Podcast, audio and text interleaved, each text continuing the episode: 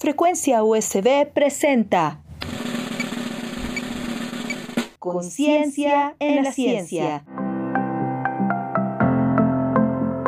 El espacio de divulgación científica de la Universidad Simón Bolívar, México. Conciencia en la Ciencia. Bienvenidos. Muy buen día, comunidad USB. El tema de la cápsula de hoy es el cáncer en México. El cáncer es un tema muy importante, ya que actualmente es una de las principales causas de defunción en nuestro país. Para explicar el tema del día de hoy, contaremos con la participación de la doctora Gloria Karina Chimal Ramírez. La doctora cuenta con una expertise en temas relacionados con el cáncer. Por citar un ejemplo, Trabajó en un proyecto de investigación para el Instituto Politécnico Nacional titulado La caracterización de la actividad proteolítica y metastásica de la interacción entre células neoplásticas de mama e histocitos malignos en un modelo de cocultivo tridimensional. Por ello, hoy agradecemos el tiempo que la doctora nos ha brindado para explicarnos el tema. Muy buen día, doctora. ¿Nos podría explicar qué es el cáncer? El cáncer es un conjunto de enfermedades caracterizadas por una proliferación exacerbada y descontrolada de las células de un tejido, originando un tumor que consume los nutrientes de células sanas, no realiza las funciones normales del tejido, ocupa un espacio prominente, desplazando, modificando y obstruyendo el espacio de tejidos adyacentes, lo que impide sus funciones normales. En últimas instancias, el tumor maligno puede diseminarse y establecer nuevos tumores en otros tejidos y órganos, con un desenlace fatal para el paciente. La enfermedad puede desarrollarse prácticamente en cualquier tipo de tejido. Por lo general se trata de enfermedades crónico-degenerativas y tiene un origen genético, dado que la célula que origina el tumor debe sufrir diversas mutaciones clave para desarrollar las características típicas que la llevan de ser una célula sana a una célula tumoral. Muchas gracias, doctora. En México, los tipos de cáncer más comunes y que más decesos ocasionan son el cáncer de hígado, el cáncer cervicouterino, el cáncer de mama y el cáncer de pulmón.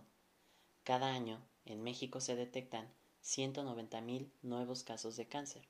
Ante esta situación y como ciudadanos responsables, debemos de tomar en cuenta medidas para prevenir el cáncer.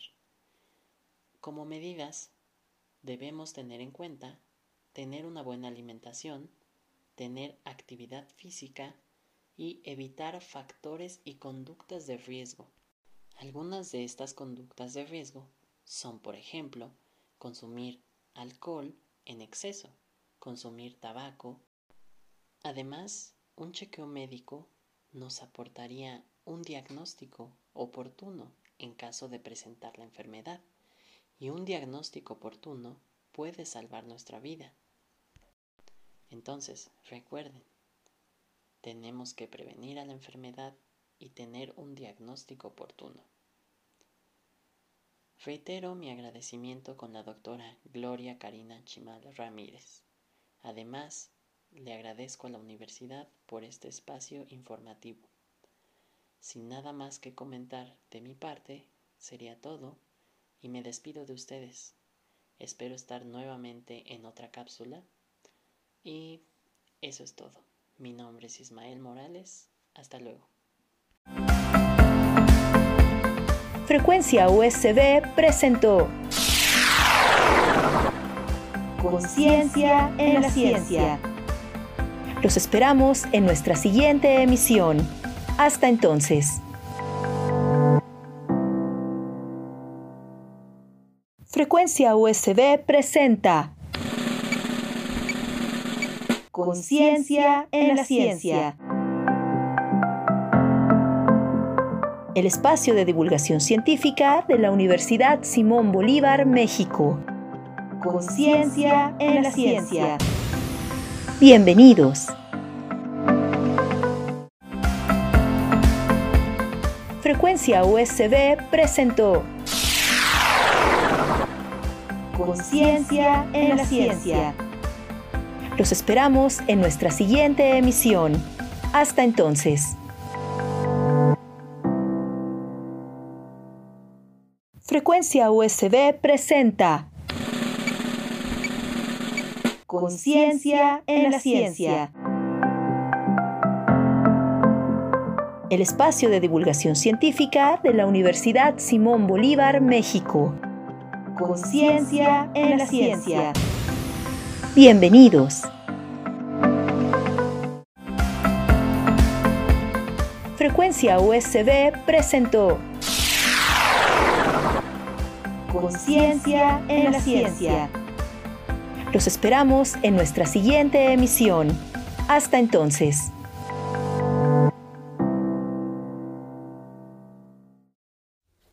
Muy buen día comunidad USB. El tema de la cápsula del día de hoy es la diabetes en México.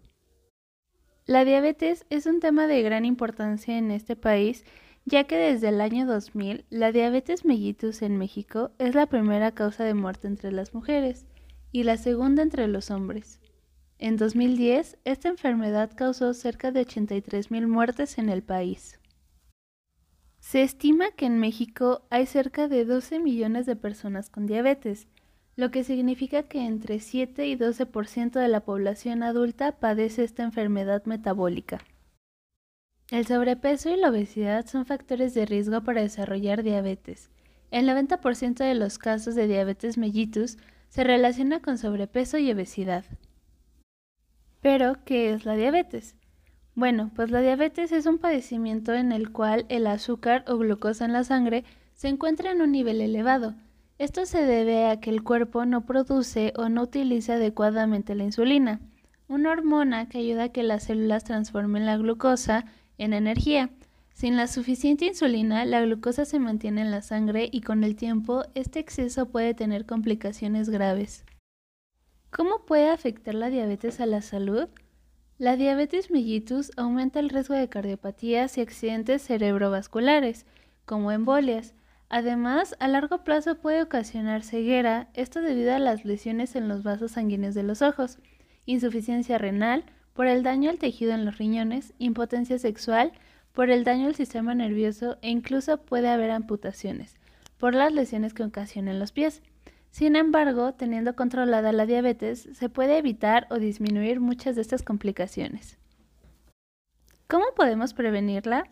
La diabetes mellitus es una enfermedad que se origina debido a la combinación de diversos factores, entre los que se encuentran la edad, la obesidad, el sedentarismo, la alimentación inadecuada, los antecedentes familiares y algunos factores genéticos.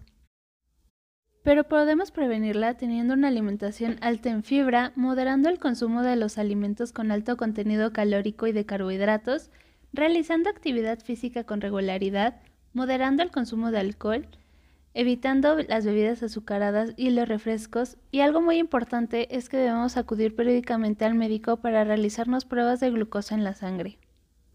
Mi nombre es Alexia Peña Millán y nos vemos en la próxima cápsula informativa.